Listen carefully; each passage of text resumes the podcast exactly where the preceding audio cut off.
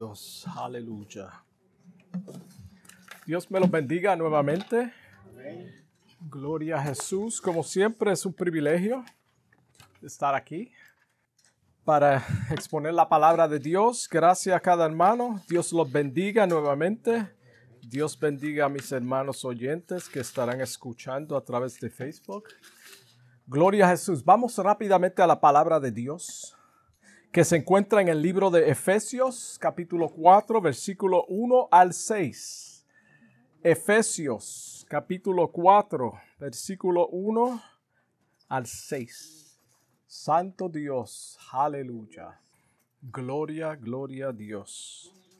Palabra poderosa de Dios. La palabra de Dios leen en nombre del Padre, del Hijo y del Espíritu Santo.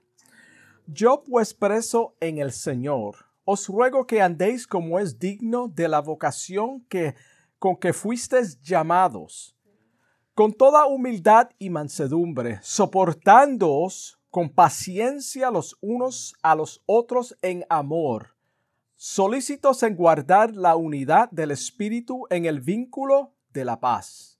Un cuerpo, un espíritu, como fuisteis también llamados en una misma esperanza de vuestra vocación un Señor, una fe, un bautismo, un Dios y Padre de todos, el cual es sobre todos y por todos y en todos. Gloria a Jesús. Santo Dios.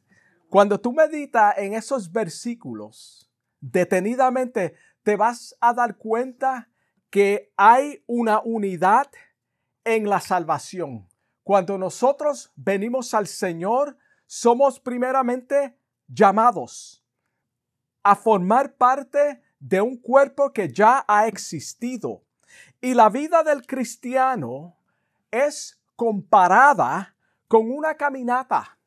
Es comparada con una caminata porque empieza con un paso de fe y mientras vamos caminando, nuestra conducta poco a poco va reflejando a Jesucristo. Por eso es una caminata. Es decir, la fe del creyente y su conducta va siempre de la mano. No podemos deshacernos de una o la otra, van de la mano. Esta es la razón que los que, que los nuevos convertidos, perdón, se les debe enseñar primeramente a caminar despacio que, y que para que aprendan a dirigir o digerir las escrituras para que ellos puedan ser corregidos de conductas de las cuales vienen al Señor con malas costumbres. Gloria a Jesús. El apóstol Pablo aquí llama la soberanía de Dios una, la salvación de Dios, una soberanía y vocación. So, la salvación es comparada a una vocación. Lamentablemente, es más fácil enfocarnos en profecías, conferencias y supuestamente cultos de avivamientos y otras cosas que tal vez no tiene ninguna función en nuestro crecimiento espiritual. Acuérdate lo que acabo de mencionar. Muchas de esas cosas tal vez no tienen nada que ver con nuestro crecimiento en el Señor. Este nuevo estilo de vida o vocación que ha sido impartida en nosotros involucra progreso y exige un equilibrio y fuerza que solo vienen de Dios. Esto es lo que involucra o envuelve este llamado en el Señor. Isaías 40, versículo 29, dice que Él da fuerza al cansado y multiplica las fuerzas al que no tiene ningunas. Cuando dice multiplica es porque tú tienes alguna fuerza. No tiene muchas fuerzas, pero Él multiplica las pocas fuerzas que tú tienes para darte más fuerza para que tú puedas ejercer el llamado que Él os ha hecho. Y el tema de este mensaje es, somos uno. Somos uno. En otras palabras, es un proceso de santificación a través del Espíritu Santo. Repito, es un proceso de santificación a través, y esto es importante, del Espíritu Santo que ahora habita y mora en cada nacido de nuevo. So hay una función por la cual el Espíritu Santo está en nosotros. Si no aprendemos a andar, nunca seremos capaces de correr esta carrera como enseña Hebreos 12, capítulo 1 y versículo, a mi capítulo 12, versículo 1 y 2. So tenemos que primeramente aprender a caminar. Por eso traje el, el, ejemplo de los nuevos convertidos. Menos podemos estar firmes en la batalla como enseña Efesios 6:11. So, hay un proceso en este caminar. En el capítulo 4, versículo 1 de la escritura de apertura, el apóstol Pablo claramente dice que hemos sido llamados a un cuerpo que ya existió. Fuimos llamados o añadidos a un cuerpo que ya estaba en existencia. Por lo tanto, debemos andar en unidad. Debemos andar en unidad. Así como el Padre, el Hijo y el Espíritu Santo operan como uno. Así debe de ser el cuerpo de Cristo. Así debe de ser el cristiano cuando es llamado a formar parte de este cuerpo. En el libro de Juan, capítulo 10, versículo 30, Jesús dijo, yo y el Padre somos uno. ¿Quién nos llamó a formar este cuerpo? Dios nos llamó el Hijo nos santificó y el Espíritu Santo, o redimió, perdón, y el Espíritu Santo nos santifica todos los días para que permanezcamos en el cuerpo en unidad. En los primeros tres capítulos de este libro de Efesios, el apóstol Pablo explica detalladamente todo lo que Dios hizo por nosotros él habla de las bendiciones. Él habla de lo que somos en Él. Él hizo todo eso, esto libremente por su gracia. Libremente, Él no tenía que hacerlo. El apóstol ahora nos dice que vivamos a las alturas de esta unidad. Primero, Él pone la mesa, nos explica las bendiciones, quiénes somos en Él y ahora nos va a hablar de la unidad en el cuerpo de Cristo. Si lees detenidamente lo que Pablo nos dice en estas escrituras, te vas a dar cuenta que Él no dice que inventemos la unidad. Él no está diciendo inventen la unidad, sino que mantengamos la unidad en el cuerpo de Cristo. Eso quiere decir que si hay que mantenerla es porque está unida. Y se compone del Padre, ya lo mencionamos, del Hijo y del Espíritu Santo. Fuimos llamados a ser parte de esa unidad que ya existió, como dije anteriormente. Jesús en su oración al Padre oró por nosotros de la siguiente manera. Juan capítulo 17, versículo 1. Mira cómo dice, para que todos sean uno. Y está hablando de los que van a venir.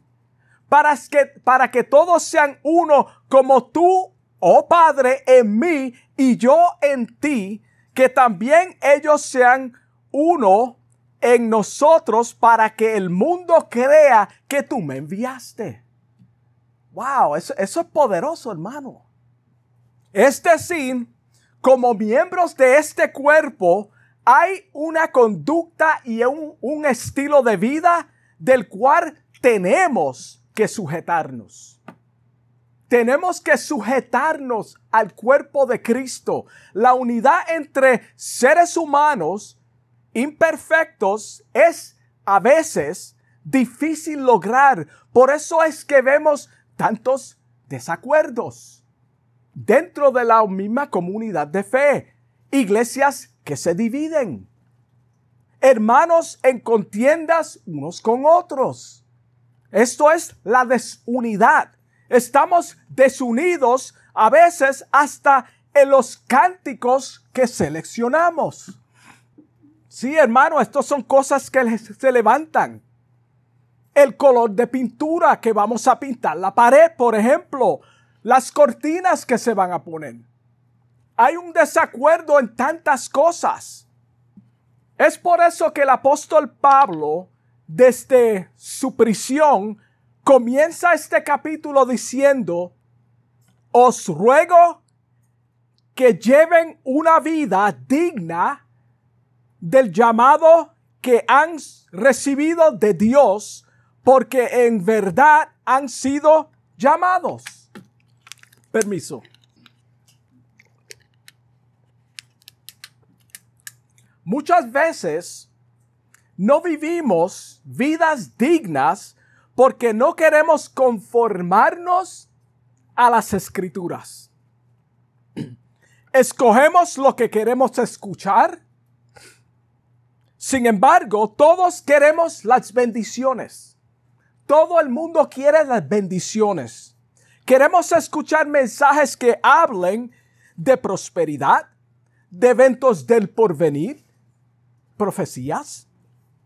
Aunque estemos viviendo en pecado, queremos oír del predicador o de un hermano que tenemos un ministerio en el Señor. Hermano, esto es contrario a las escrituras y se ve, se ve hermano. Si el predicador comienza a hablar de mi mal testimonio y de mis pecados con evidencias bíblicas en las escrituras que sea importante, que sea claro, nos enojamos. Nos enojamos cuando el predicador comienza a hablar de lo mal que estamos y es apoyado por la palabra de Dios. Lo primero que hace Pablo en este capítulo es exhortar a los hermanos de Éfeso que anden dignamente en el Señor. Tú no puedes predicar un mensaje o traer una enseñanza que no tenga corrección. Hermano, es imposible. Porque la misma palabra lo dice, que la palabra de Dios es una espada que nos confronta, hermano. No estamos diciendo que todo el mundo está mal, pero hay una corrección en la palabra de Dios. Cuando Él nos llama, pertenecemos a este cuerpo, por lo tanto, tenemos que manifestar los frutos dignos de arrepentimiento para que el Evangelio sea expandido. Ahí hablamos de la conducta. Y quiero aclarar que esta unidad no se compone de individuos perfectos, tampoco de una superiglesia. Eso no es lo que estamos enseñando en esta hora. Es una unidad de personas pecadoras que Dios ha redimido. Dios ha redimido y a través de su sangre los ha limpiado y ahora venimos a formar parte del cuerpo de Cristo. So, no somos perfectos en ese sentido. So tenemos que manifestar los frutos del Espíritu. So es una unidad donde venimos a glorificar y exaltar el nombre de Cristo porque estamos agradecidos por lo que Él hizo por nosotros. Si no fuera por eso, tuviéramos todavía viviendo vidas desenfrenadas. No estuviéramos aquí. Somos un grupo de personas redimidos por la gracia y la misericordia de Dios que en otro tiempo vivíamos de acuerdo a los antojos de la carne y una vida disfuncional, hermano. Así muchos de nosotros vinimos, pero fuimos llamados por Él a una santa vocación, lo cual es la salvación de nuestras almas. La santa vocación es la salvación de nuestras almas y por eso estamos agradecidos. Y por eso obedecemos la palabra de Dios.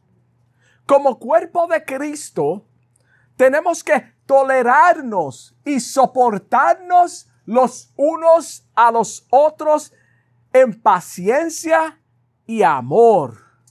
Esto es difícil. Esto es difícil, hermano. Todo lugar tiene una persona que incomoda a los demás. Todo lugar tiene una persona, hermano, donde el ministro, el pastor, tiene que constantemente como esa oveja que se está descarriando, saliendo de carril. Tiene que volverla a enfocar, hermano. Es decir, la forma vieja de manejar los asuntos tiene que morir. Ya no, ya no te puede ir a los puños o a los golpes con nadie, hermano. Si en tu vida pasara, eh, pasada era una persona violenta, donde no toleraba que nadie te dijera nada sin irte a los puños, eso tiene que morir. Ya en el Señor eso no debe de existir, no puede existir. Porque ahora tenemos una naturaleza nueva y somos un cuerpo.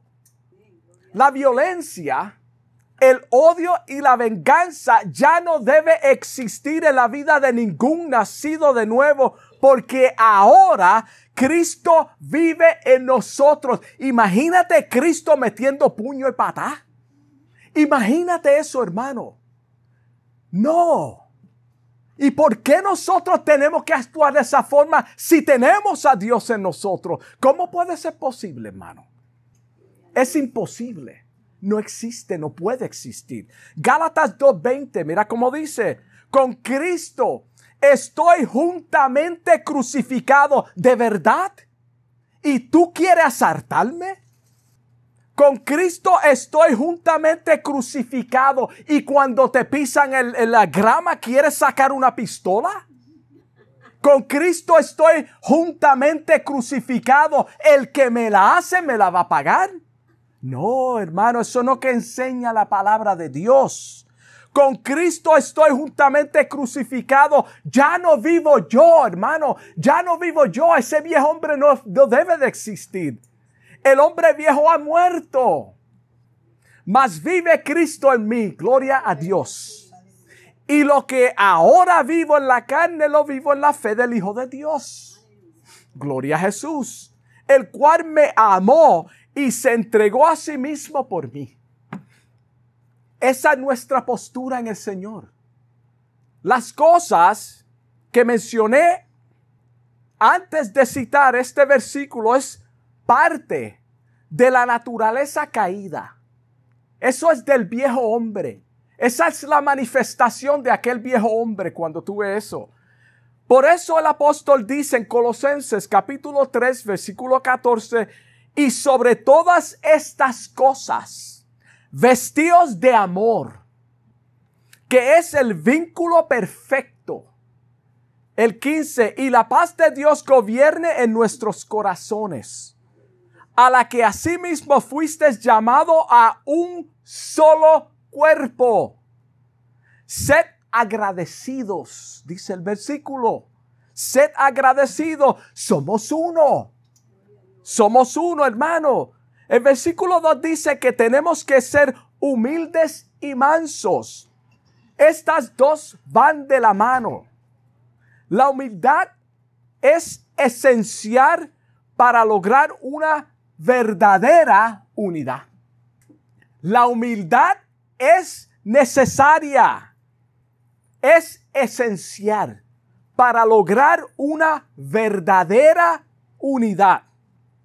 De acuerdo a Santiago capítulo 4 versículo 6, la humildad en un creyente es la virtud más fundamental.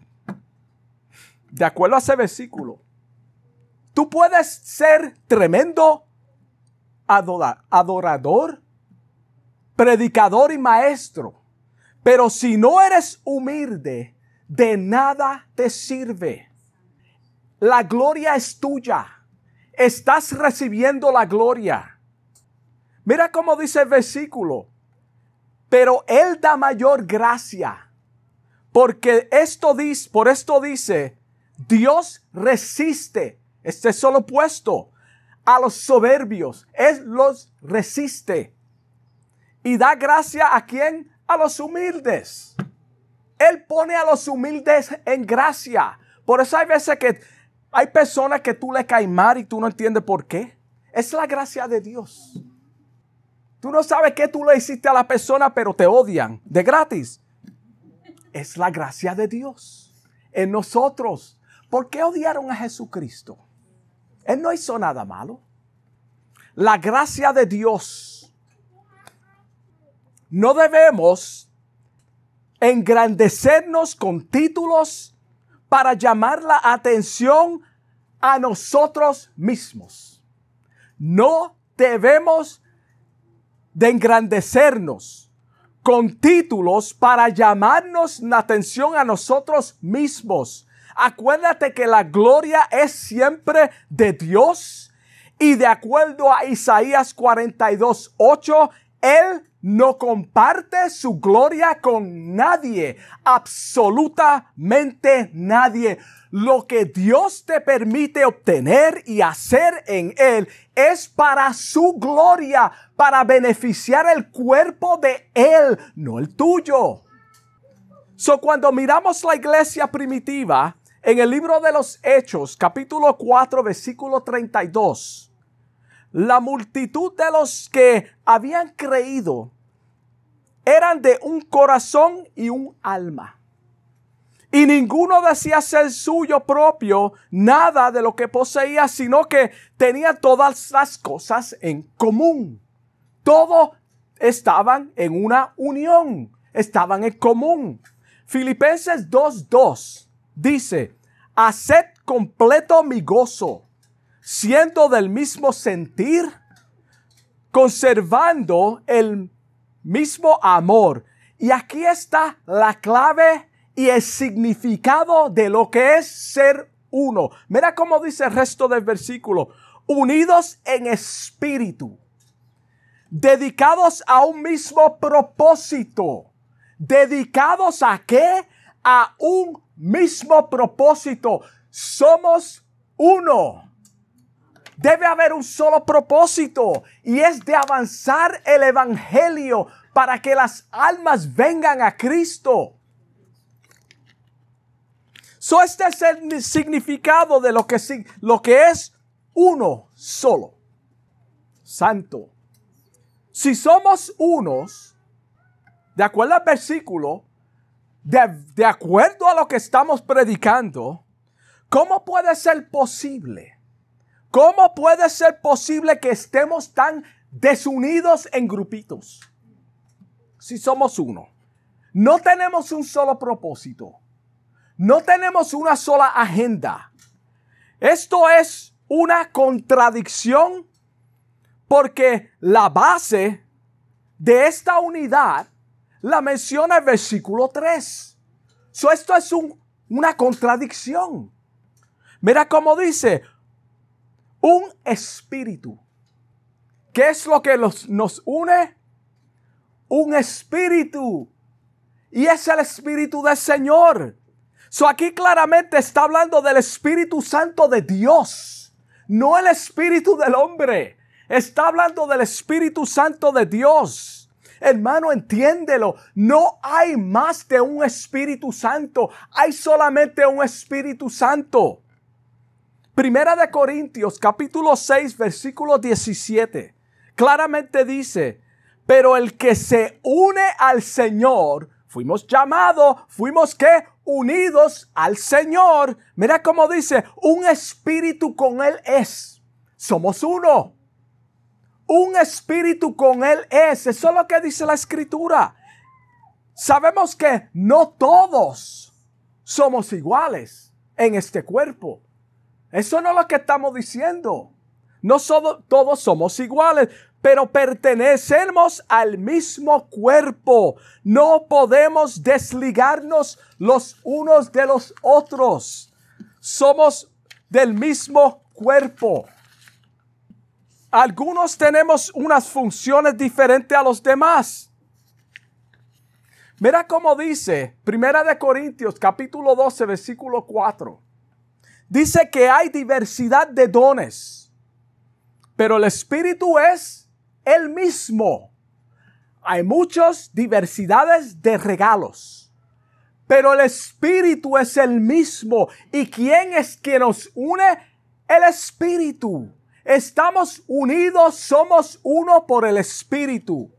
Mira cómo dice versículo 11, pero todas estas cosas las hace uno y el mismo Espíritu, las hace uno, no nosotros. Y es el Espíritu de Dios, repartiendo a cada uno en particular como Él quiere. Santo. Yo quiero leer eso otra vez porque es poderoso. Entiéndelo. Vamos a, vamos a digerir esto digest. Dice que hay diversidad de dones, regalos, pero el Espíritu es el mismo. El versículo 11, pero todas estas cosas las hace uno y el mismo Espíritu, repartiendo a cada uno en particular como Él quiere. Ahí está el punto. Es como Él quiere. Y aquí tenemos un problema muy serio. Aquí tenemos un problema con ese versículo. Y es que los líderes y ministros de hoy quieren repartir ministerios. ¿Cuántas veces tú no oyes eso? Son los líderes y ministros que quieren repartir ministerios cuando la escritura dice que es Él de acuerdo a su voluntad, no la de nosotros. Esto es completamente contrario a lo que acabamos de leer. Es el Espíritu quien da los ministerios, los dones, capacita. Y tenemos que conocer cuál es nuestra responsabilidad en el cuerpo de Cristo y ejercer esa función para que la iglesia, no tú, marche como es debido. Cuando la iglesia entiende su función, entonces podemos ejercer los dones, los ministerios que Dios ha puesto en cada individuo. Y es para su cuerpo. La palabra de Dios es clara. El cuerpo del ser humano es uno, lo sabemos, y tiene muchos miembros. Pero todos los miembros del cuerpo, siendo muchos, son un solo cuerpo. Así también Cristo, porque es por, un espíritu, uno solo, perdón, espíritu, fuimos todos bautizados en un cuerpo. Porque por un solo espíritu fuimos todos bautizados en un cuerpo, sean judíos o griegos, sean esclavos o libres.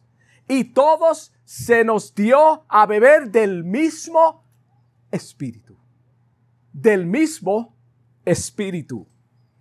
Si tú no eres guiado por ese Espíritu de Dios y estás caminando en obediencia a su palabra de acuerdo a ese espíritu, tú estás caminando en otro espíritu que no es el de Él, no es del Señor, porque Él lo dice, estamos unidos en un solo propósito.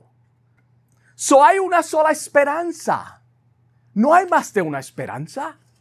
Hay una sola esperanza que se encuentra en Jesucristo. No hay otra esperanza. Fuera de Él no hay otra fuente de salvación. No la hay. Hay un solo Señor. Lo vemos claramente en el libro de los Hechos, capítulo 4, versículo 12, que dice, y en ningún otro hay salvación, porque no hay otro nombre dado a los hombres bajo el cielo dado a los hombres en el cual podemos ser salvos. Neither is there salvation in any other, for there is none other name under heaven given among to men whereby we must be saved. Es solamente a través de Jesucristo, el nombre de Jesucristo. No hay otra fuente de salvación. So la esperanza de la humanidad, nuestra esperanza en esta unión como un solo cuerpo, no está en ningún hombre. Ningún hombre te puede dar esta esperanza.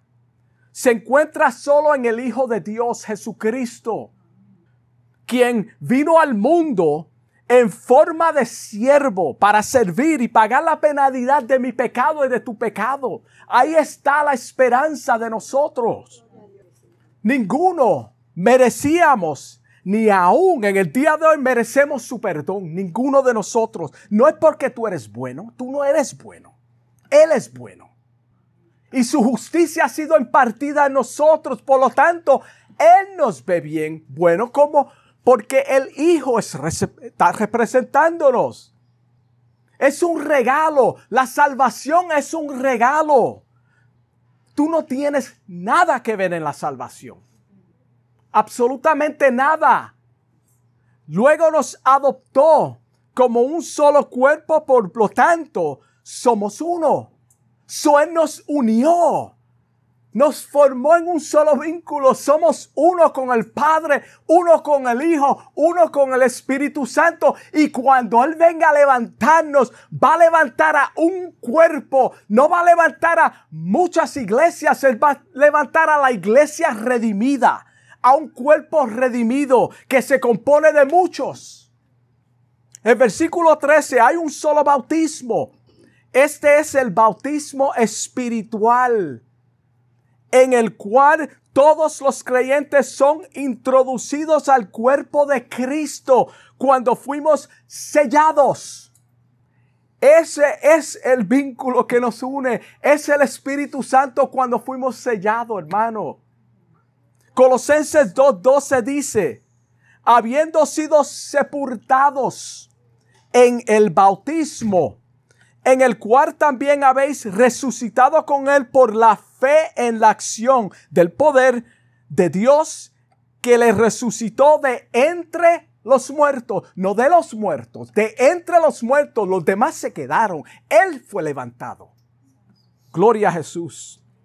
Mateos capítulo 3, versículo 11. Juan el Bautista, refiriéndose a Jesús, dijo, Él os bautizará en el Espíritu Santo y fuego. Acuérdate que hacía Juan bautizando en agua. Yo solamente te puedo mojar y sacarte mojado. Pero aquel, Él te bautizará en el Espíritu Santo y fuego. Esta es la unión. Cuando Él te selle, tú vas a ser uno con Él y el Padre. Eso es lo que significa. Hebreos 1.5. Wow.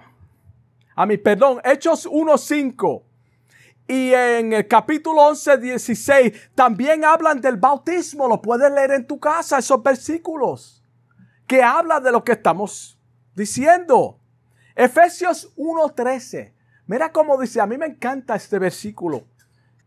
En Él también vosotros. ¿En quién? En Él. Él te llamó y Él te selló So en él también vosotros, habiendo oído la, la palabra de verdad, la salvación, el evangelio, a través de la sangre de Cristo, quien redime al hombre, te compra, te sella. El evangelio de vuestra salvación. Y habiendo creído en él, fuiste sellado con el Espíritu Santo de la promesa. Fuiste que sellado, bautizado en su cuerpo que es las aras de, de, nuestra herencia hasta la redención de la posesión adquirida. Él la compró. Él la compró. Le pertenece a Él y cuando Él venga, Él va a buscar ese sello. Esa es mi propiedad. Yo pagué mi vida. Yo di mi sangre. Por lo tanto, voy a tomar lo que es mío. Para alabanza de su gloria. No es para ti. La gloria es de Dios. El agua es solamente un símbolo. Es solo que es el agua un símbolo. El sello es la garantía permanente. Ahí es donde nosotros formamos el cuerpo de Cristo, hermano. Es el sello del Espíritu Santo del cual está hablando. So hay un solo Dios. Hay un solo Dios. No hay muchos dioses. Jehová le dijo a su pueblo en Deuteronomio capítulo 4 versículo 35, a ti te fue mostrado para que supieses que Jehová es Dios, singular, es Dios y no hay otro fuera de mí. No hay otro fuera de mí. Primera de Corintios 8, versículo 4. Dice, acerca pues de las viandas que se sacrifican a los ídolos, sabemos que un ídolo nada es en el mundo y que no hay más que un Dios. No hay más que un Dios. Los dioses de títulos no te pueden salvar. Los dioses de dinero no te pueden salvar. La religión no te puede salvar. El único que te puede salvar es Jesucristo. Jesucristo. Y es cuando tú vienes a formar parte del cuerpo de Él, cuando Él te llama a su, a su presencia, hermano. So, esta es la doctrina básica de las escrituras. Esta es la doctrina básica, el ABC de las escrituras. Un Dios y Padre de todos. Eso que dice el versículo. Un Dios y Padre de todos, el cual es sobre todos y en todos. Con esto concluimos. Gloria a Jesús. Los prejuicios y las malas opiniones que tenemos los unos de los otros es lo que impide muchas veces que avanzamos el reino de Dios. Hermano, esto es lo que nos desune. La envidia y los malos testimonios, hermano en vez de unirnos como lo que somos uno solo, estamos cada cual jalando en dirección opuesta muchas veces. Cuando en vez de estar trabajando por una misma causa, estamos haciéndonos las guerras los unos a los otros. Ya vimos a través de estos versículos que somos uno, hermano. No somos muchos. Hermano, mis flaquezas, mis fallas, mis debilidades que tú ves, yo veo las tuyas. No quiere decir que no somos un cuerpo, hermano. Tenemos que unirnos. Tenemos que amarnos como lo que somos, un solo cuerpo. Una sola fe, un bautismo, un solo Dios y Padre de todos los que formamos el cuerpo de Cristo. Gloria a Dios. Él es soberano. Está sobre todos y por todos y en todos. Vamos a unirnos como un solo cuerpo. Somos uno. Vamos a orar. Amantísimo Dios y Padre Celestial, gracias por esta palabra que tú me has dado, Señor, en esta hora. Te pido en el nombre de Jesús, Señor, que tú bendigas a algún oyente, Señor. Padre, que podamos entender que en ti somos uno, Señor. Tú nos has unido como un solo cuerpo, un solo hombre, con un solo propósito y es de avanzar el Evangelio, Señor. Te doy gracias por cada hermano aquí presente y los oyentes, Señor. En el nombre de Jesús. Amén. Dios me los bendiga.